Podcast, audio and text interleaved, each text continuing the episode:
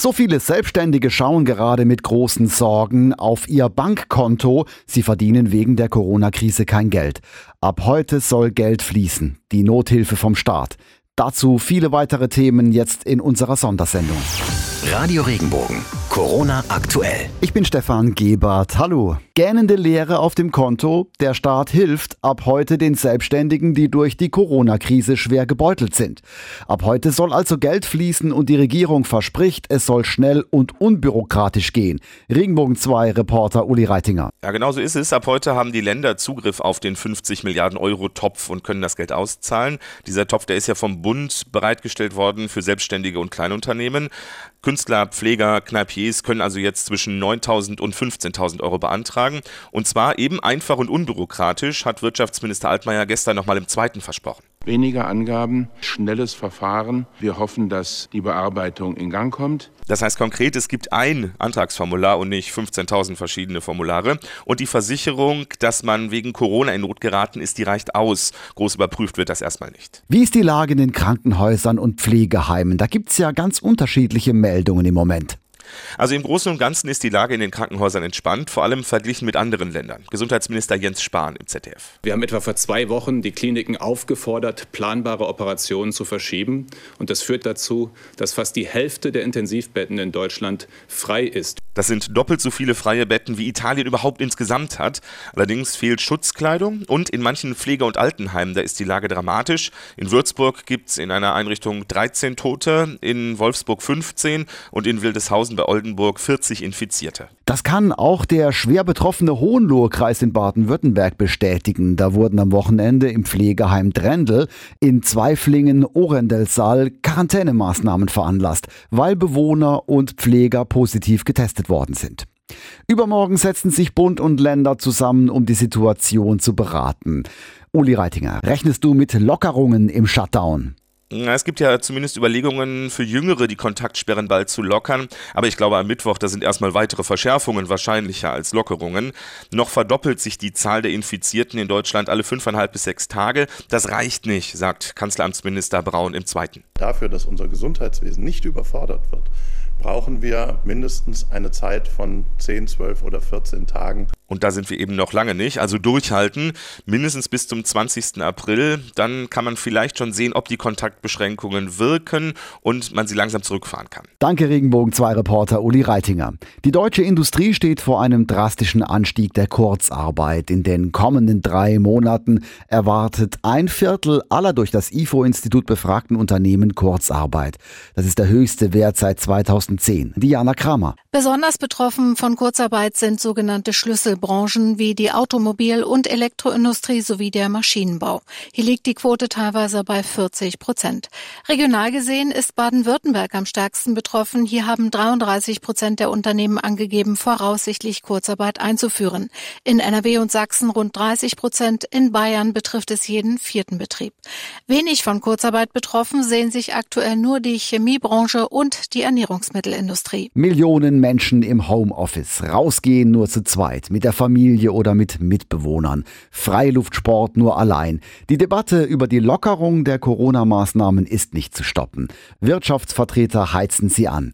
Aber wie die Kanzlerin, so fordert auch der Präsident des Weltärztebundes Franz Ulrich Montgomery Geduld und er setzt seine Hoffnung auf einen neuen Test. Das Entscheidende wird eigentlich in der Zukunft erst ein neuer Test sein, den es so noch gar nicht in normaler Handelsform gibt. Und das ist der Test auf die Antikörper, damit wir diejenigen feststellen können, die immun sind, die die Krankheit gehabt haben. Die können dann nämlich helfen in der Pflege der anderen, die können sich nicht mehr infizieren.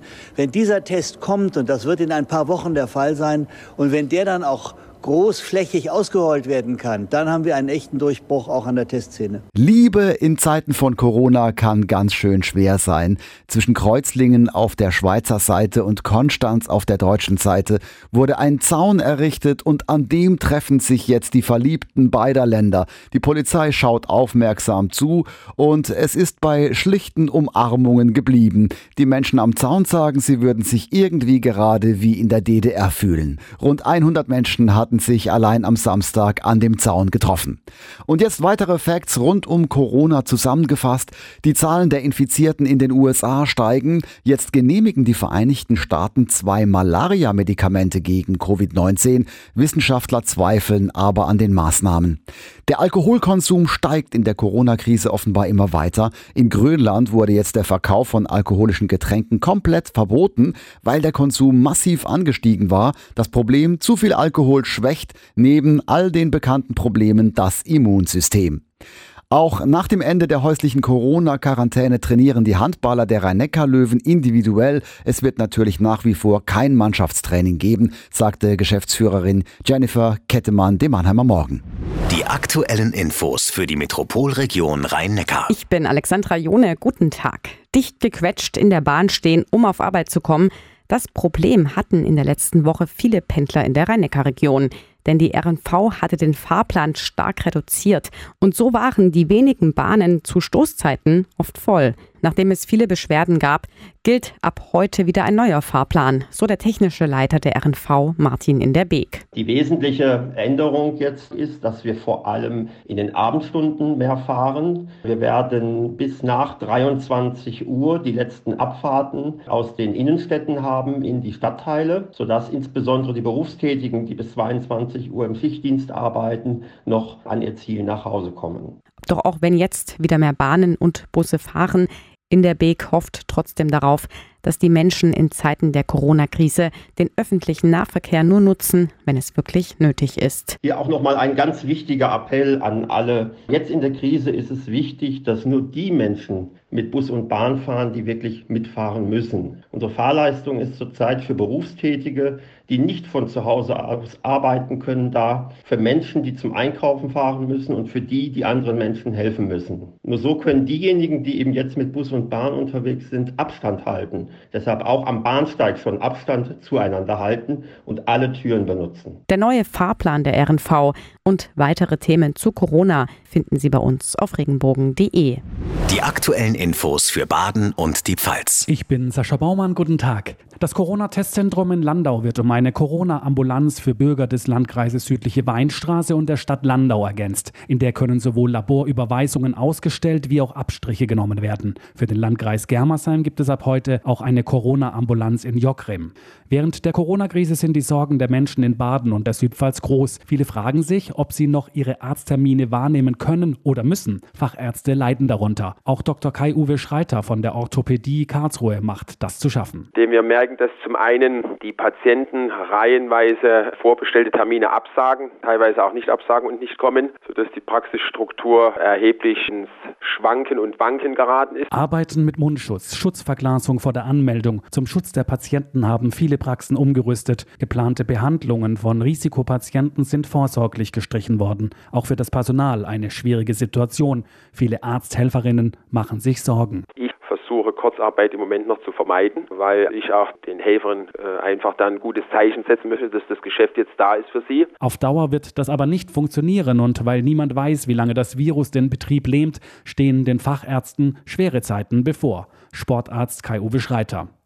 Wie Kurzarbeit, Ferienverlegung, Urlaubsverlegungen, äh, negative Zeitkontenanlage. Also da werden verschiedene Modelle, mit denen wir früher uns nie beschäftigt haben, mit denen setzen wir uns jetzt auseinander. Weitere Auswirkungen der Corona-Krise lesen Sie auf regenbogen.de. Die aktuellen Infos für Südbaden. Ich bin Michaela Gröning. Guten Tag. Kirschwasser, Himbeergeist und Obstler, das wird normalerweise in einer Schnapsbrennerei hergestellt. Doch seit Wochen gibt es ja nicht nur in Drogerie- und Supermärkten kaum noch Desinfektionsmittel, auch Krankenhäuser und Arztpraxen haben große Probleme, an Nachschub zu kommen. Die Freiburger Uniklinik bekommt jetzt Hilfe von der Schladerer Hausbrennerei in Staufen. Geschäftsführer Philipp Schladerer. In dem Fall jetzt haben wir eine Partie Himbeergeist dazu genutzt, die wir dann auch noch mit Neutralalkohol aufstärken und auch nochmal redestillieren vorher, um dann auf den gewünschten Alkoholgehalt zu kommen ist eine besondere Zeit und sowas macht man nicht alle Tage. 12.000 Liter Alkohol werden nun schnellstmöglich zu Desinfektionsmittel verarbeitet. Nicht nur die Uniklinik, auch weitere Krankenhäuser und Apotheken profitieren davon. So wie wir das mitgekriegt haben, ist eben gerade ein Engpass, was die Alkoholversorgung angeht. Und das hat einfach wunderbar gepasst gerade.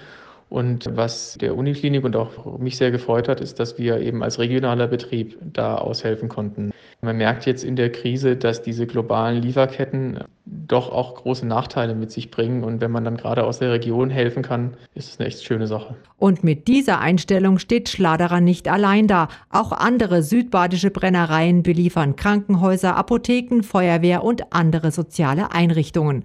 Und welche weiteren kreativen Ideen es in der Corona-Krise gibt, finden Sie auf regenbogen.de. Radio Regenbogen. Corona aktuell. Wenn dir der Podcast gefallen hat, bewerte ihn bitte auf iTunes und schreib vielleicht einen Kommentar. Das hilft uns sichtbarer zu sein und den Podcast bekannter zu machen. Dankeschön.